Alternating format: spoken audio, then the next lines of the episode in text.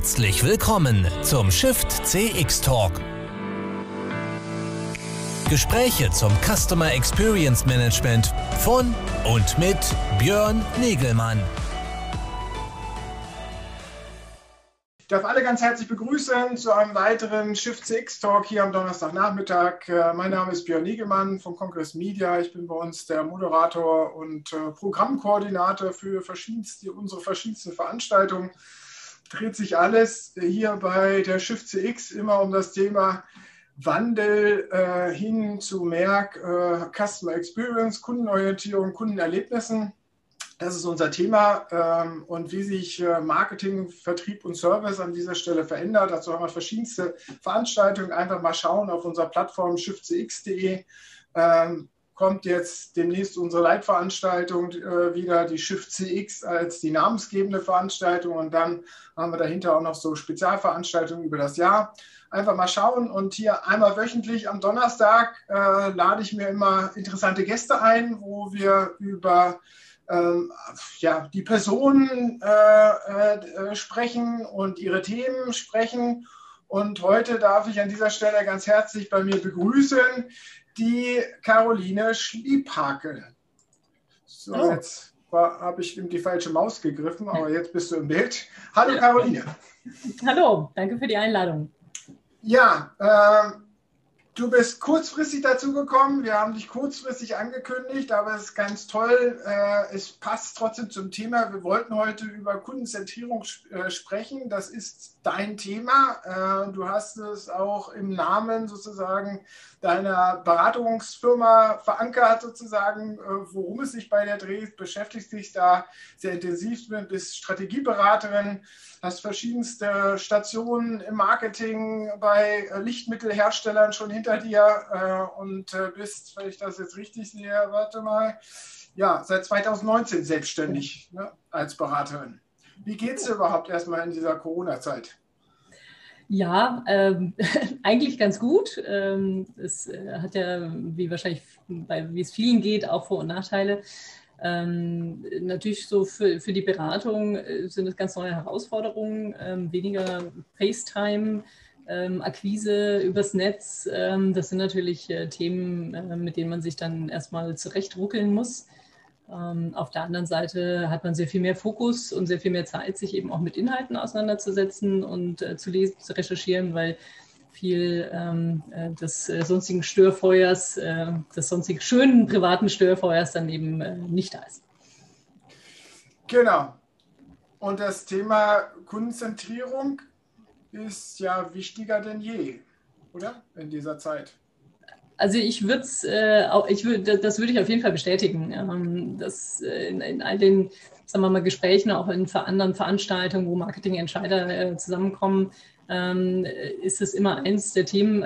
Es fällt nicht immer unter das Thema Customer Centricity. Häufig wird eben auch von Customer Experience Management äh, gesprochen ähm, oder allgemein der, der, der Customer Experience.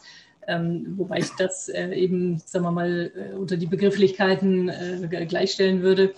Ähm, aber es bleibt in der Tat ähm, ein, ein heißeres Thema, äh, beziehungsweise wird vielleicht sogar noch heißer, ähm, weil wir viel mehr Möglichkeiten haben, äh, dank äh, der Digitalisierung unserem Kunden so ein bisschen auf die Pelle zu rücken, mehr Informationen über unseren Kunden zu bekommen ähm, und dadurch äh, natürlich auch uns mehr auf ihn ausrichten können. Wir sprechen ja immer so ein bisschen am Rahmen der Shift CX jetzt oder unsere Story für die Veranstaltung dieses Jahres ist ja so ein bisschen, wir haben auf der Unternehmensseite diese Zwangsdigitalisierung, ähm, aber auch auf der Kundenseite äh, alles fokussiert sich auf die digitalen Kontaktpunkte. Äh, auf der Kundenseite kommt noch dazu, dass äh, die Kunden alle in einer wahnsinnigen Stresssituation, privat, beruflich etc. leben, da natürlich hypernervös sind und immer nach der schnellen Zufriedenstellung natürlich derzeit suchen oder empathischen Gegenüber. Und dass da natürlich das Thema und dann das Digitale natürlich äh, sowieso immer so heißt, äh, ja, der Kunde ist auf allen, äh, äh möchte kontextabhängig äh, behandelt werden, auf allen Kanälen äh, möchte er, dass alle, alle auf allen Kontaktpunkten immer jeder genau Bescheid weiß, in welchem Status er sich befindet und wenn er da unzufrieden ist, ist auch nur ein Klick entfernt sozusagen die Konkurrenz, wo er hinklicken kann. Also das Thema Kundenzentrierung ist ja durch die Corona-Krise, die Zwangsdigitalisierung auf beiden Seiten, Unternehmen und äh, Kundenseite, ja, hat ja einen, einen, einen, immensen Bedeutungszuwachs bekommen, oder nicht? Würdest du das bestätigen?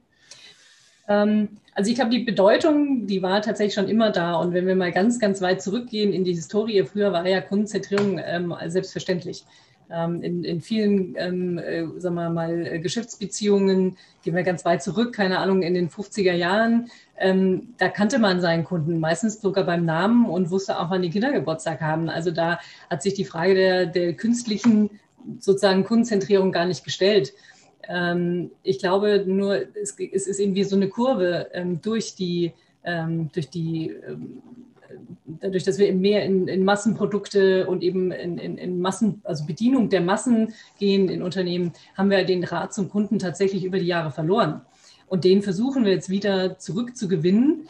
Ähm, und das ist natürlich nicht für viele Unternehmen eine wahnsinnige Herausforderung, äh, denn sie gucken eben auf aber Tausende von, von Kunden, ähm, von denen sie überhaupt nichts wissen im Einzelnen. Ähm, und jetzt ist natürlich die Digitalisierung, die hilft uns, ähm, sag mal, auf der Oberfläche sehr gut, äh, weil sie sehr viel quantitative Daten über den Kunden zurückspielt. Ähm, sie liefert auch qualitative Daten, wenn wir jetzt mal Auswertungen von irgendwie ähm, Kundenfeedbacks ähm, ähm, gehen oder auch Call-Service-Feedbacks. Ähm, äh, das ist aber deutlich komplexer. Und äh, da stehen wir, glaube ich, so, also da, da sind unheimlich viele Chancen.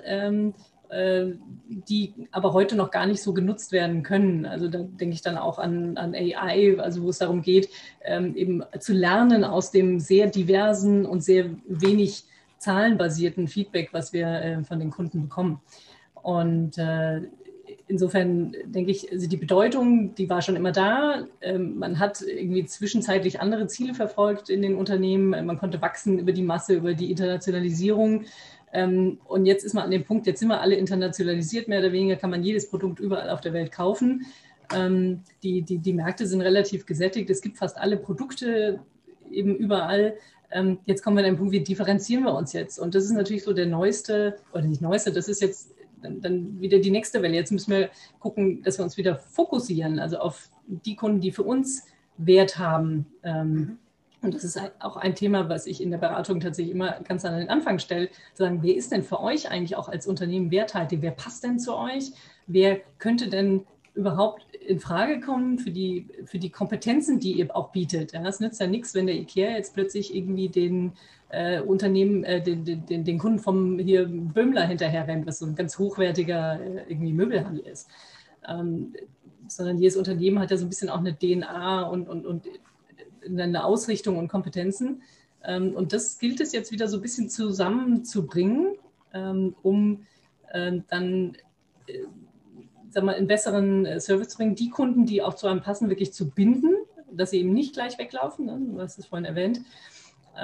Und da finde ich es auch ganz spannend, dass jetzt so viel ja auch über Purpose geredet wird, weil das ist genau auch so, so, eine, so ein Grundstein, dass das Unternehmen überhaupt erstmal weiß, also wofür stehen wir. Und daraus ergibt sich dann auch welche Kunden wollen wir adressieren. Und dann kann man eben äh, zum Teil digital, aber zum Teil eben auch sehr analog mit den Kunden sprechen und zu versuchen herauszufinden, was, was treibt die denn wirklich voran ähm, oder was treibt die an, was haben die für Bedürfnisse und Wünsche und äh, daraus eben Rückschlüsse zu ziehen, wie ich als Unternehmen denen eben helfen kann in, ihren, in ihrem Alltag, in, in ihren Problemen, in ihren Wünschen diese Thematik ist ja vollkommen richtig und das Thema Customer First und Customer Centricity diskutieren wir ja aus diesem Grund schon seit Jahren auch wieder vermehrt. Aber ich sehe halt einfach, dass Corona ja jetzt einfach nochmal eine andere Notwendigkeit für dieses Thema reingebracht hat. Also ich finde, äh, ja, wir sind halt irgendwie seit ein paar Jahren, ist das Thema wichtiger geworden, aufgrund Globalisierung, Hyperwettbewerb etc. Äh, aber Corona hat doch da jetzt nochmal ein Turbo reingebracht, oder nicht? Das weiß ich nicht, ich, das, mein Corona ist an vielen schuld, ob das jetzt, äh, ob das wirklich nochmal da einen Schub reinbringt. Ähm, natürlich bedeutet es, wenn wir viel online kaufen, dann ist der nächste, der nächste äh, Laden quasi nur ein Klick weg. Während wenn ich in der Innenstadt laufe, dann bin ich so ein bisschen limitierter, weil ich eben nur das, was da eben physisch steht, äh, erreichen kann. Ähm, insofern ist die Konkurrenz im Netz meines Erachtens natürlich größer. Ähm, die Kunden gewöhnen sich jetzt dann auch dran. Es wird wahrscheinlich auch in Zukunft nicht mehr ganz so viel auf der Straße gekauft, sondern äh, vielleicht bleibt es dabei, dass äh, die Konsumenten mehr ähm, online kaufen. Ähm, und in der Tat äh, ist es online wichtiger noch, den, den, den Kunden sehr gezielt zu adressieren, weil er eben so flüchtig ist. Mhm. Insofern ja, also wenn man das äh, betrachtet, dann äh, könnte man am Ende Corona dafür die Schuld geben. Aber vielleicht ist es auch eine Entwicklung, die sich so oder so ergeben hätte. Ähm, meine, diese Diskussion gibt es ja viel im Einzelhandel. Ne? Der Einzelhandel genau. stirbt. Äh, ist da jetzt wirklich Corona allein dran schuld oder hat es Corona nur noch mal so den letzten Durchstoß da reingerammt? In eine, eine Entwicklung, die wir schon seit Jahren sehen. Aber wo stehen denn für dich die Unternehmen bei dem Thema Kundenzentrierung? Also wir hatten im Rahmen der Shift CX das äh, Schlagwort Customer First irgendwie 2019 schon mal als unser Themenschwerpunkt definiert. Ähm, da hatten wir genau diesen Systempunkt gesprochen. Natürlich hatten wir früher den Tante-Emma-Laden, da war das immer in der DNA sozusagen der Unternehmen, seinen Kunden klar zu kennen. Auch äh, in der äh, Zeit 70er, 80er Jahre, wo dann doch vertriebsorientiert waren. Die Vertriebler kannten auch ihre Kunden und kennen auch heute noch ihre Kunden. Mhm. Aber natürlich ist das so ein bisschen im Massengeschäft dann immer untergegangen. Und man hat dann das, wie du es vorhin schon dargelegt hast, jetzt halt erst wieder rausgeholt. Aber wir haben dann auch immer wieder diskutiert, eigentlich ist es oftmals nur ein Lippenbekenntnis. Genau. Also da muss ich einfach sagen, ja. ähm, es ist äh, in der Tat in, in, ganz vielen Unternehmen, und ich meine, ich lehne mich da jetzt mal aus dem Fenster, das ist jetzt meine persönliche Heuristik, ich würde sagen, unter 50, weit unter 50 Prozent der Unternehmen sind wirklich durchgestochen kundenzentriert.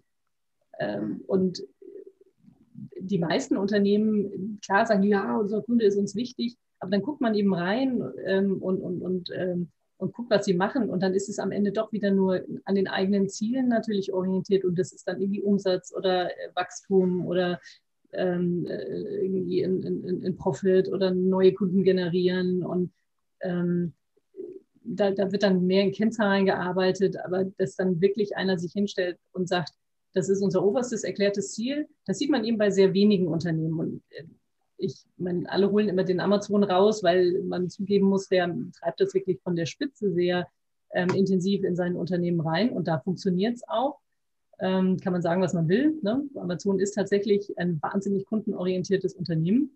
Aber es gibt auch andere Beispiele ähm, auf kleinerem ähm, Niveau, wie zum Beispiel Brooks. Ähm, das nehme ich immer sehr gern als Beispiel. Sportschuhhersteller, also Laufschuhe speziell, ähm, der sich von schon gewandelt hat, der wirklich ganz woanders stand. Der stand kurz vorm Bankrott und hat all ähm, hat dann aber gesagt, nee, wir müssen uns zurück auf eine Kundengruppe fokussieren, hat dann ganz gezielt geguckt, wer sind denn die Kunden, die eigentlich zu uns passen würden, wo wir auch was dran verdienen können, weil es nützt ja nichts, wenn wir uns auf eine Kundengruppe fokussieren, wo wir dann am Ende auch als Unternehmen irgendwie wirtschaftlich gar nichts von haben. Und äh, die haben sich eben auf die Läufer äh, fokussiert, so, also, also ambitionierte Hobbyläufer und haben das wirklich durchs ganze Unternehmen durchgetrieben, dieses Thema ins Marketing, aber eben auch in die Produktion, in die Entwicklung. Ähm, und äh, äh denen geht es jetzt wieder gut ähm, als Unternehmen und äh, die, die treiben das Thema weiter und entwickeln es weiter mit, mit auch Methoden, äh, wo sie äh, den, mittlerweile auf die Individualisierung des Laufschuhs gehen und zwar nicht wie Nike, die dann den Schuh nur anders hübsch machen, wo man sich die Farben aussuchen kann, sondern äh, wo man tatsächlich den, den, wie einen Fußabdruck abgibt und die den Schuh auf einen anpassen. Ähm, aber das sind so, würde ich sagen, die, Unicorns der Customer Centricity, ähm, äh, die das eben äh, ganz durchspielen. Und das meines Erachtens äh, haben viele Unternehmen nicht den Mut, ähm, äh, sich hinzustellen und sagen, nee, wir fokussieren uns jetzt wieder. Weil das bedeutet auch immer loslassen von liebgewonnenen, ne? von liebgewonnenen Produkten, von liebgewonnenen Kunden, die aber fürs Unternehmen eigentlich nicht werthaltig sind. Und äh, wie gesagt, es gibt einige Beispiele ähm, am Markt, aber die, die große Masse, die hängt noch so in der Schleife, dass Customer Centricity ein Marketing-Thema ist. Vielleicht ein bisschen im Vertrieb, ähm, äh, aber es wird nicht von oben von der Unternehmensführung wirklich als oberstes erklärtes Ziel ähm, ernannt. Und es wird von in ganz vielen anderen Abteilungen ähm, überhaupt nicht gelebt, äh, vor allen Dingen in den Abteilungen, die nicht so ganz direkt mit dem Kunden zu tun haben.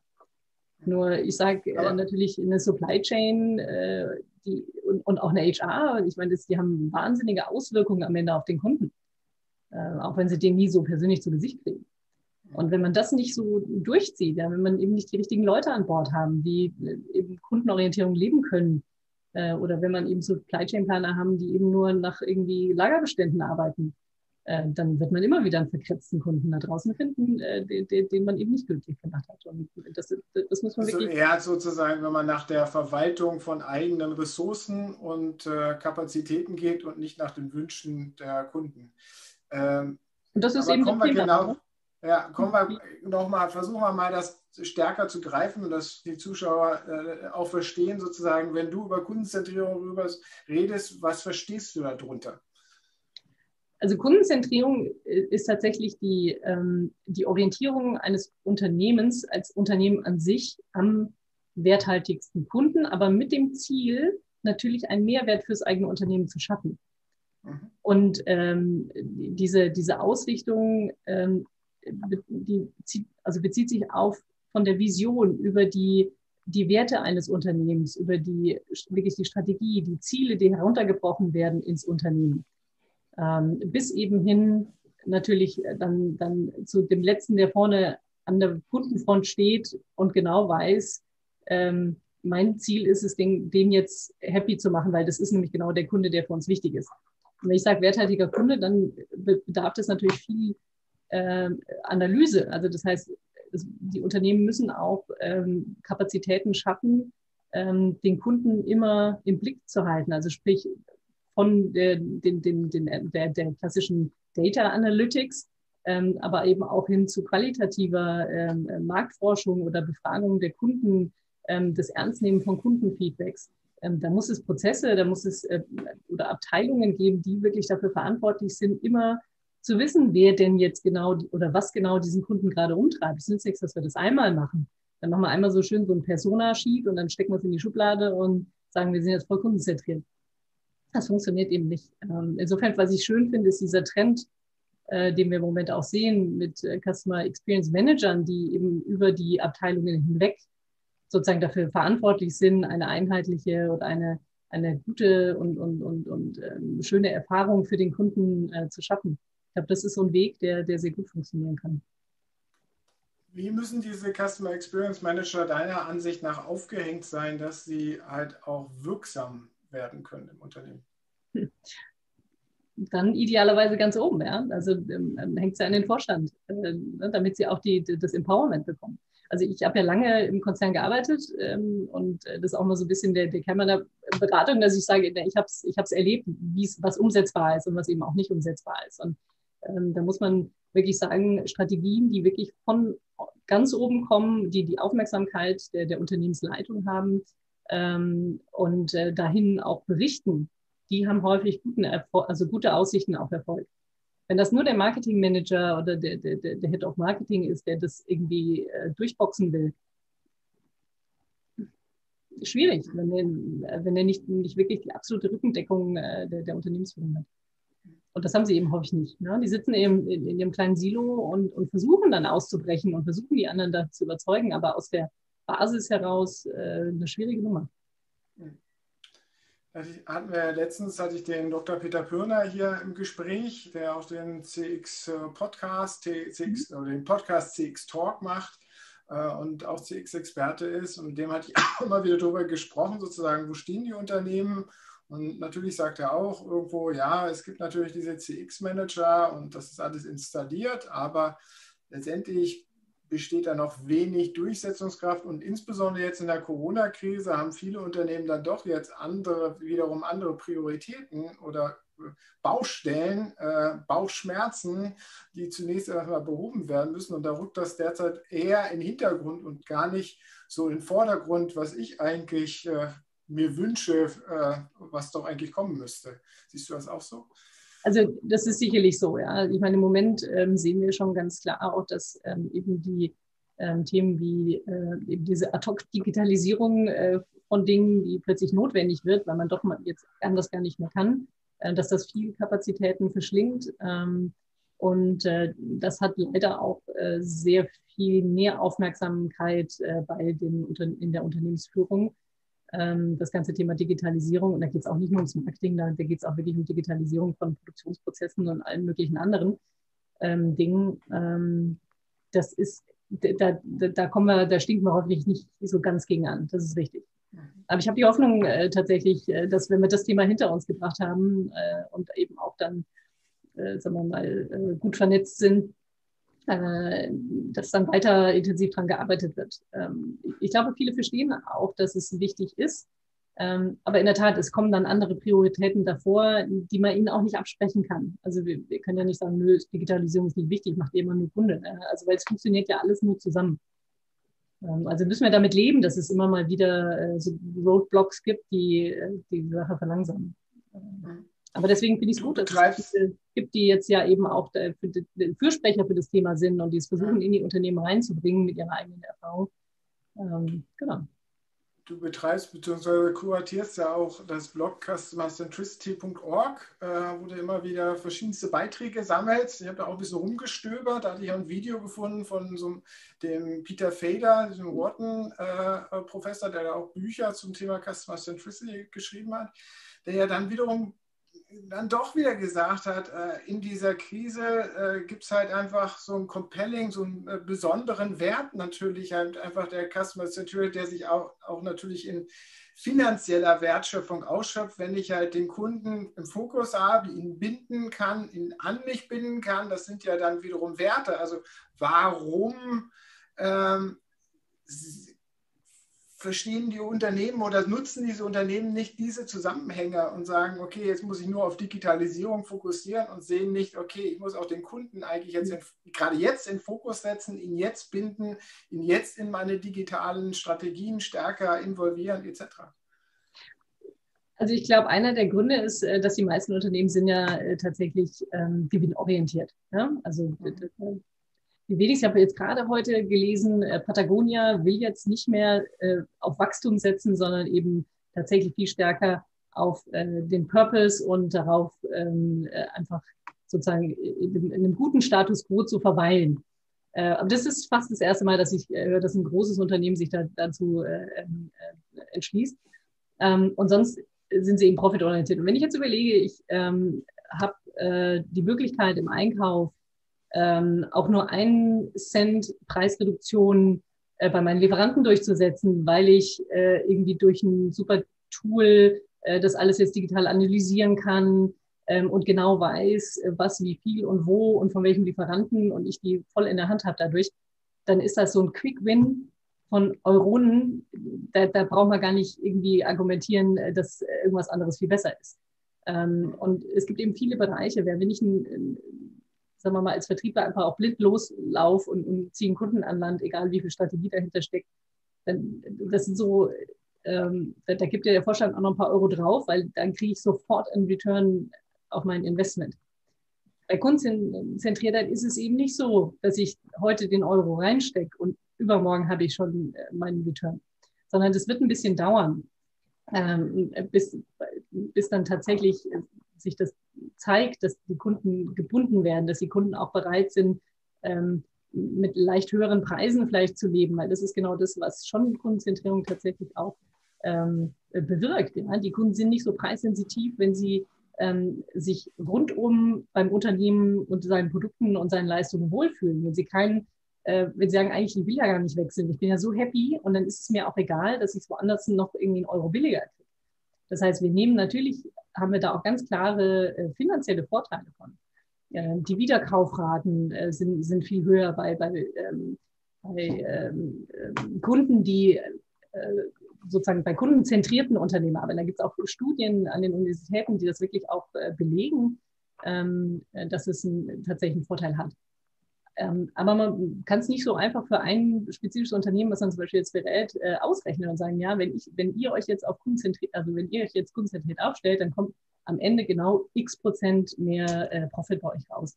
Ähm, das kann man halt eben leider nicht, sorry, jetzt war kurz Video weg, äh, das kann man eben leider nicht äh, so deutlich machen, so vorrechnen. Und, ähm, und leider, ne, ist, das habe ich in meiner, in meiner äh, Karriere in der Industrie immer wieder erlebt, ist, äh, nur wenn du wirklich eine Zahl auf, auf, auf die Serviette schreiben kannst, sagen kannst, das kriegst du raus am Ende, äh, dann hast du ein leichtes Spiel. Ansonsten ist es ein stetiger Kampf der, der Überzeugung. Aber wie pitcht du dann jetzt für mehr Kundenzentrierung bei deinen Beratungskunden? Oder wartest du einfach, dass sie selber zu der Überzeugung kommen und erst dann sind sie offen für Beratung? Ähm, also beziehungsweise also ja, die Frage muss ja heißen, also kann man überhaupt ein Unternehmen dazu bringen, kundenorientierter zu werden oder die, müssen sie nicht erst selbst davon sozusagen müssen, zu der Selbsterkenntnis gekommen sein? Genau, also du, die müssen erst die Selbsterkenntnis haben.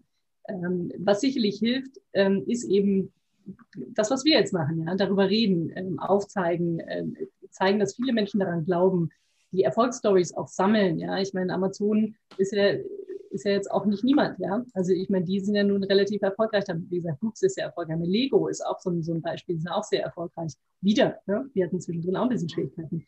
Ähm, Unternehmen wie Slack oder Salesforce, ich meine, das sind alles sehr konzentrierte ähm, Unternehmen, die sehr erfolgreich sind. Ähm, und ich glaube, das wird helfen, diese, diese, also, und das hilft mir auch immer in der Argumentation, dass ich sage, also, und Books ist so meins, was ich wirklich so einmal komplett durchexerziert habe. Ähm, das ziehe ich immer raus und sage, guck mal, was die gemacht haben. Die waren wahnsinnig mutig ähm, und die, die waren konsequent, die haben das durchgezogen, die haben sich wirklich halt auch von, von Produktionsanlagen getrennt, die haben sich vom Kunden getrennt, die, äh, die haben nicht mehr über den, den, den Standard Einzelhandel äh, verkauft, das hat wehgetan. Das hat erstmal dazu geführt, dass sie wahrscheinlich sogar weniger Umsatz gemacht haben. Mhm. Ähm, und, aber sie haben eben durch diese Fokussierung auf, auf äh, die, diese, diese sehr spezielle Zielgruppe, haben die so eine Loyalität jetzt da aufgebaut, dass die Leute freiwillig irgendwie auf Instagram äh, posten, irgendwie unter irgendwie ähm, Run Happy, äh, wie viele Meter sie, äh, Kilometer sie heute gelaufen sind und, und ständig ihre Brooks-Schuhe da in die Luft halten. Ja?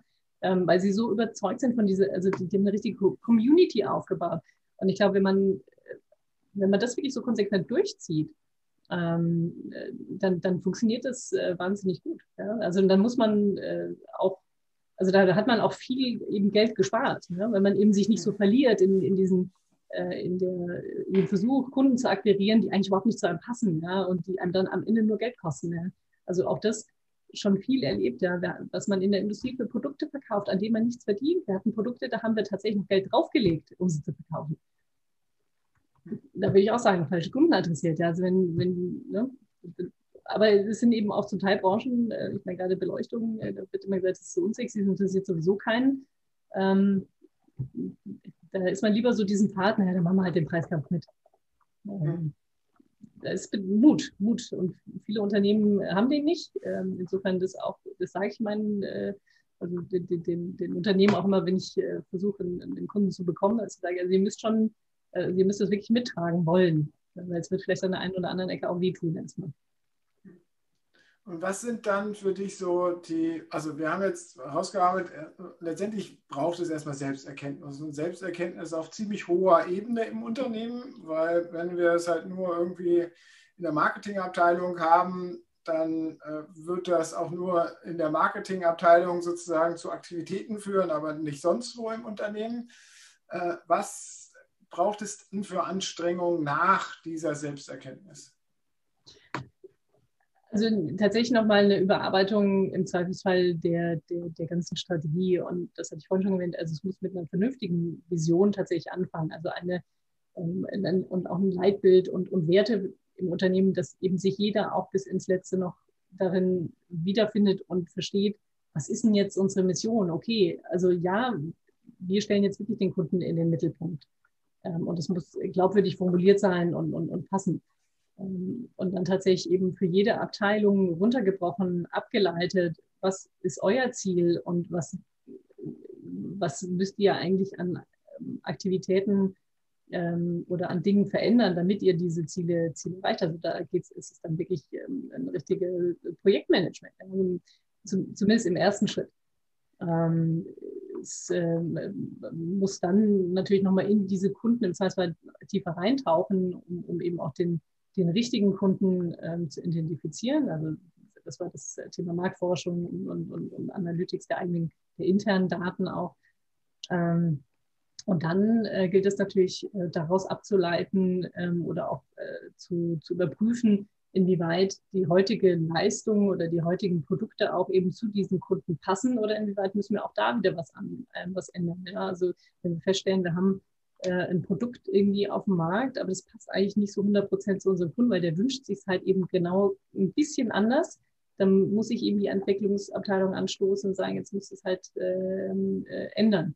Ähm, das gleiche gilt eben für, für, fürs Marketing. Also wenn wir in, keine Ahnung, fünf Kanälen unterwegs sind und der Kunde, den wir ansprechen wollen, der ist halt aber in drei nicht, aber dafür noch in einem anderen, dann müssen wir eben auch da ähm, anpassen und, äh, und immer gucken, wo, wo, wo tummelt er sich denn jetzt gerade und äh, natürlich das Messaging und, und die ganze Visualisierung anpassen.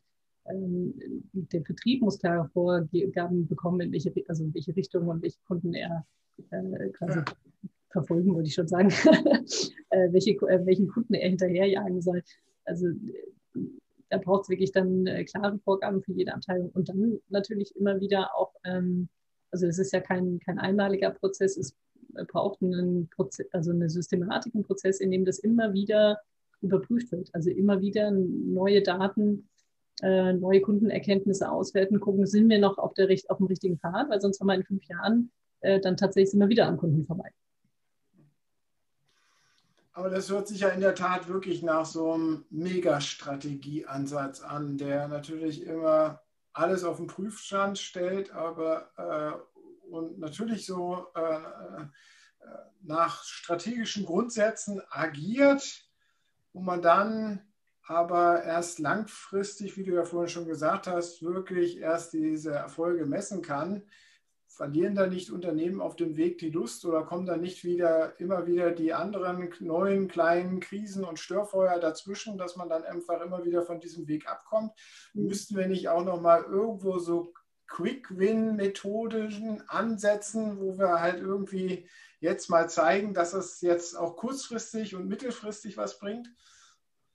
Also ich denke, ähm, äh, Quick Wins kann man schon produzieren, indem man äh, vielleicht sagt, also man geht mit Hochdruck vor allem an das Thema Produkt und Marketing und Vertrieb ran. Also ähm, und das ist auch tatsächlich das, wo ich dann darauf fokussiere, weil ich bin kein Supply Chain Planer und ich bin äh, auch kein, habe keine HR-Fachkenntnis.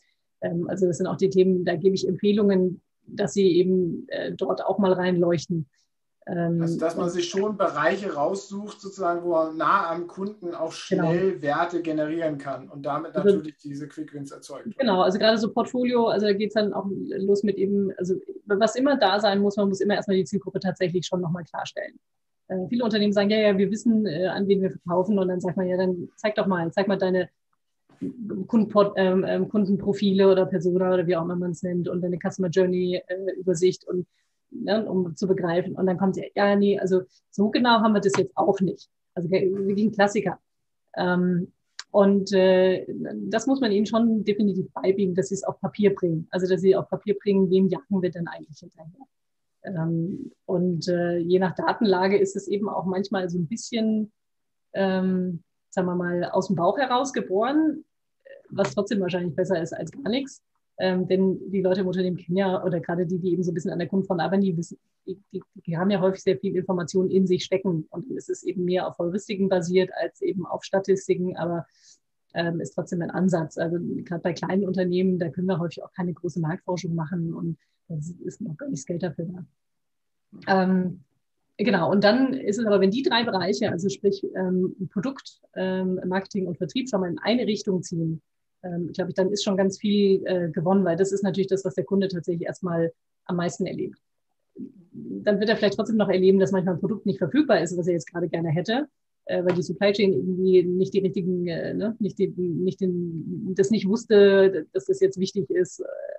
Aber ähm, zu, zumindest ist er mit, der, mit dem Produkt, mit der Nutzung des Produktes ähm, mit der Ansprache, die ja so ums Produkt herum, ähm, vielleicht dann idealerweise auch der Kundenservice, der der eben auch gut funktioniert hat. Ähm, da kann ich schon eine Menge loyaler und, und, und, und, und äh, zufriedengestellter Kunden schaffen. ohne dass ich in allen anderen Bereichen gleich schon den großen Hammer raushole. Du legst jetzt schon sehr viel Fokus sozusagen natürlich auf die Ansprache. Ähm, äh, ist verständlich mit deinem, äh, mit deinem Hintergrund natürlich halt auch. Äh, da gibt es ja dann immer wieder so ein bisschen den Diskurs, ob man nicht vielleicht auch stärker erstmal den Kundenservice in den Vordergrund stellen sollte, weil da ist man ja, hat man ja schon Kunden, die man halten möchte, die man zufriedenstellen möchte, um da sozusagen diesen, äh, diesen Zirkelschluss anzustoßen sozusagen äh, und daraus mehr zu machen. Was, jetzt, äh, was meinst du dazu? Also das kommt ja immer darauf an, was es für ein Unternehmen ist. Also wenn ähm, es jetzt ein, ein Softwareunternehmen ist, ja, dann ist wahrscheinlich der Kundenservice viel, viel, viel, viel mehr im Fokus, als wenn ich jetzt einmal ein produzierendes Unternehmen bin, wo die Leute beim Kundenservice vor allen Dingen dann aufschlagen, wenn halt irgendwas nicht funktioniert oder wenn sie es im Zweifelsfall zurückgeben wollen, ähm, wo sie im Endeffekt schon eine schlechte Erfahrung gemacht haben. Ähm, ich würde sagen, dass, davon hängt das so ein bisschen ab, äh, wie viel Wichtigkeit äh, auch ein Kundenservice hat. Ich meine, guter Kundenservice ist mal grundsätzlich, glaube ich, immer die Erwartung vom, vom Kunden. Also wenn ich irgendwo ein Problem mit was habe, dann möchte ich irgendwo anrufen und dann möchte ich wirklich einen haben, der mir hilft und nicht einen, der sagt so, ähm, ja, ich leite sie mal zu X und dann leite ich sie noch zu Y oder der, wo man schon an, an der Sprache merkt, der hat eigentlich überhaupt keinen Bock auf das, was er da gerade tut. Ähm, man, man, erlebt es ja selber leider allzu häufig. Ähm, also insofern, da gibt es, glaube ich, so eine, ähm, ein Level der, der, des, des Minimums, was man eben in so einem Kundenservice bieten muss. Ja? Also Freundlichkeit, irgendwie Kompetenz. Ähm, das sollte jedes Unternehmen haben. Und das hat auch nichts mit ultimativer Kundenzentrierung zu tun. Das ist so ein bisschen äh, das Hygiene, äh, der Hygienelevel. Aber um einen Unterschied zu machen hinsichtlich der Kunden, ist es wahrscheinlich insbesondere eben für die Unternehmen äh, wichtig, die nicht unbedingt ein, ein physisches Produkt äh, anbieten. Also Banken zum Beispiel, Versicherungen, da ist der Kundenservice natürlich äh, immer eher das A und O. Weil beim Produkt kennen sich die Kunden dann eh nicht aus in diesem Bereich sozusagen sprechen wir dann ja auch immer äh, sozusagen, wo sind die größten Zufriedenheits- oder Begeisterungspotenziale halt. Unter anderem halt auch mit diesem KNO-Modell, wo man halt überall füllen kann und die Leute halt vom, mhm. vom, vom Hocker äh, reißt sozusagen durch die Übererfüllung von dem, des Erlebnisses oder der Erwartung. Ähm, wie siehst du, dass da die Unternehmen bereit sind, im Endeffekt da stärker auch äh, dann zu fokussieren und ihr Portfolio daran auszurichten? Und ihre Anstrengungen? Ähm um, um eben überzuerfüllen, ähm, ja. die, die Kundenbedürfnisse.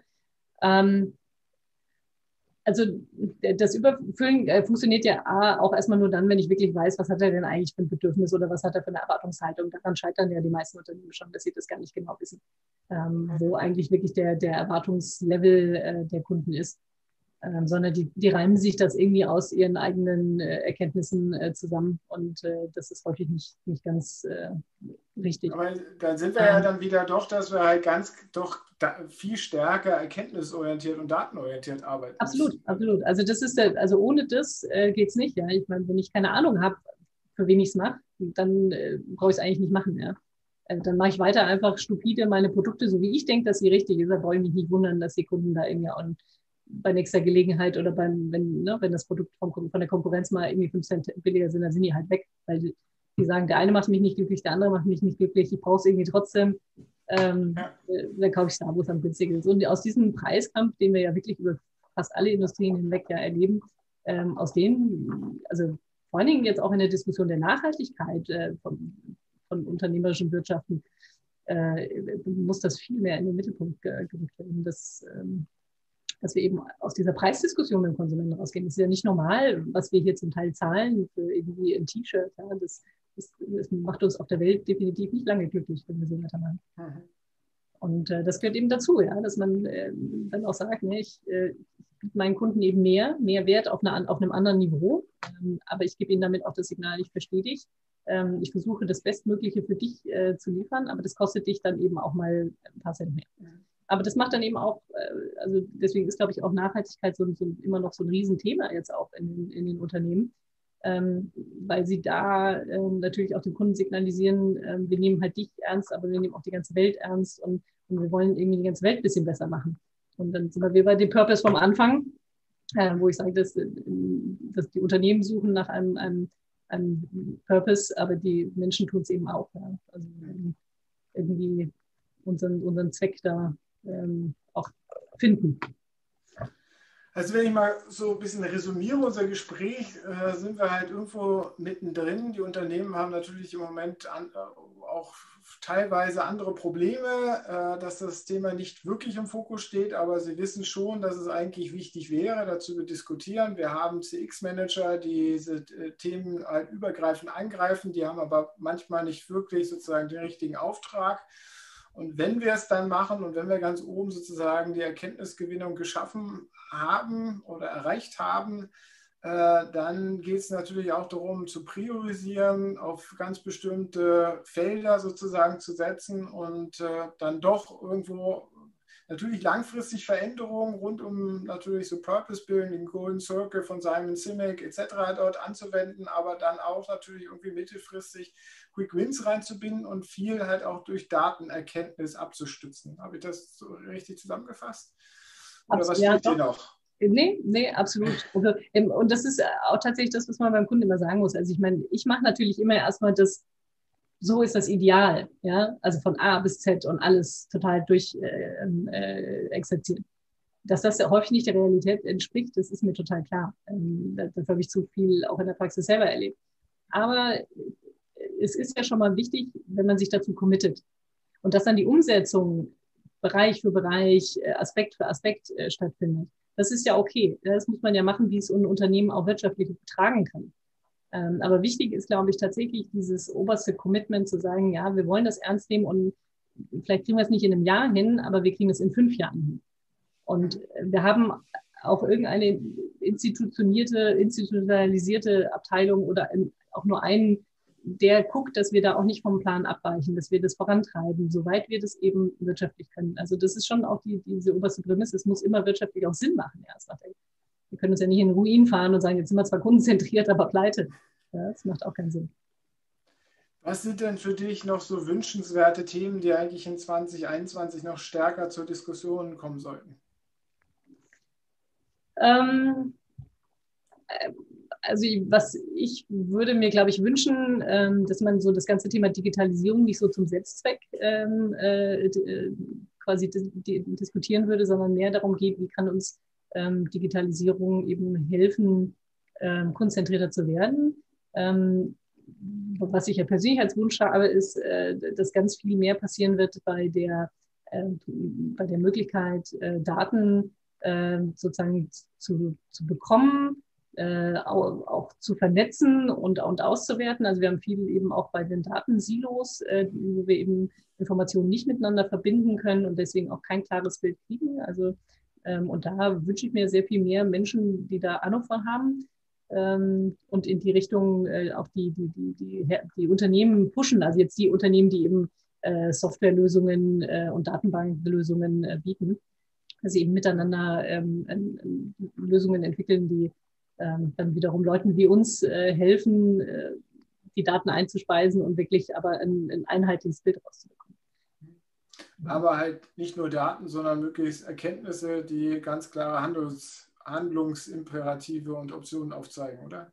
Gut, die, die Handlungsableitung, die muss dann schon immer, glaube ich, der Mensch noch machen. Ähm, ich glaube, so weit sind wir noch nicht. Ähm, es würde einem häufig schon helfen, wenn, wenn man einfach irgendwie mal gut aufbereitete Daten hätte. Und auch das Qualitative, glaube ich, das darf nie weg. Also das ist auch was, wo ich sage, bei aller Digitalisierung wir müssen trotzdem weiterhin auch mit dem Kunden persönlich sprechen. Also wir, müssen tatsächlich ein, ein, physisches Gespräch auch suchen mit den Kunden. Denn äh, wir kriegen auch über eine E-Mail oder über äh, vielleicht mal ein Te Telefonat mit dem Kundenservice kriegen wir eine Menge Informationen, aber da ist nie einer, der fragt, wieso, warum, äh, wieso hast du das jetzt gemacht? Oder also die, und das ist schon auch das Entscheidende bei den Customer Insights, ist eben nicht dieses, ne, diese Spitze vom Eisberg, sondern das Entscheidende ist, unter, unter den Eisberg zu tauchen und dann wirklich zu gucken, was ist denn das tiefer liegende Bedürfnis dieses Menschen ähm, und das dann äh, anzusprechen. Ja? Das ist wie beim Auto. Ja? Ein BMW ist auch nur ein Auto. Ja? Das fährt und hat PS und eine Motorhaube und ein paar Sitze. Ähm, aber die sprechen eben ein sehr tiefer liegendes Bedürfnis der BMW-Fahrer an. Ich hoffe, ich trete jetzt hier keinem zu nahe, ähm, aber nach einem sportlichen, dynamischen Image, ja? nach jemand, der eben vielleicht nicht äh, so äh, präsig VW-Familie rüberkommt, sondern einer, der es reißt. Ja? Und das schaffen die sehr gut. Ähm, und, äh, und solche Informationen, ja, was, die, ne, was die Kunden so antreibt, die kriegt man, glaube ich, nicht über Datenanalysen und, und über, äh, sagen wir mal, so Big Data-Analysen oder sowas aus. Da muss man wirklich ganz, ganz, ganz lange und ganz intensiv mit, mit, mit einem qualitative ausgewählten Kunden sprechen. Qualitative Forschung auch dann halt machen genau. und nicht nur auf quantitativer Basis. Genau. Super, wir sind schon am Ende. 45 Minuten sind dann doch manchmal ganz schnell vorbei. War ein ja. spannendes Gespräch. Ich glaube, wir haben einen schönen Abriss gemacht. Worum geht es und wo stehen wir? Worauf kommt es an bei mehr Kundenzentrierung im Unternehmen? Ähm, Fazit ist ja schon noch, wir haben noch ein ganzes Stück an Weg wieder vor uns. Viel Arbeit. Wir haben noch viel Arbeit vor uns. Also an alle, die da draußen für Kundenzentrierung kämpfen, ne? kämpft weiter. Äh, zusammen schaffen wir das, ne? wie die Kanzlerin das auch sagt. Super, Caroline. Vielen Dank äh, für deine Zeit äh, und dass du den Termin hier auch freigeschaufelt hast, kurzfristig, dass das geklappt hat. Äh, freut mich sehr. Äh, ja, bei uns äh, geht es natürlich äh, munter weiter mit weiteren Terminen. auch nächste Woche haben wir wieder ein spannendes, spannenden Talk. Ähm, ich, da haben wir den an, Andreas sag schon, den Andreas Klug äh, äh, dabei. Wir wollen uns da ein bisschen mit Prozessautomatisierung im Kundenservice äh, äh ähm, beschäftigen und uns unterhalten, was da RPA und KI halt so leisten kann. Das ist ein bisschen das Thema nächste Woche.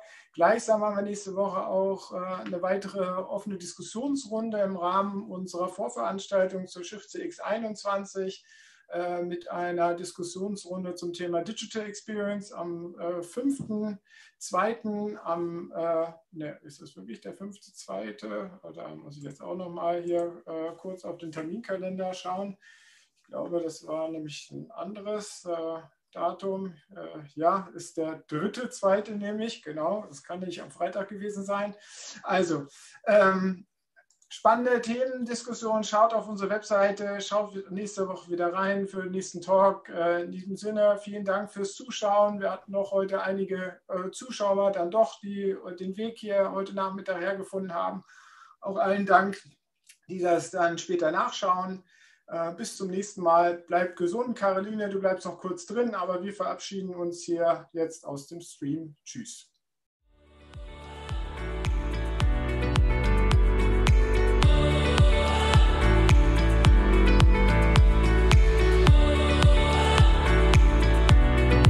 Das war der Schiff CX Talk mit Björn Negelmann von Congress Media. Mehr zu Schiff CX auf der Website schiffcx.de.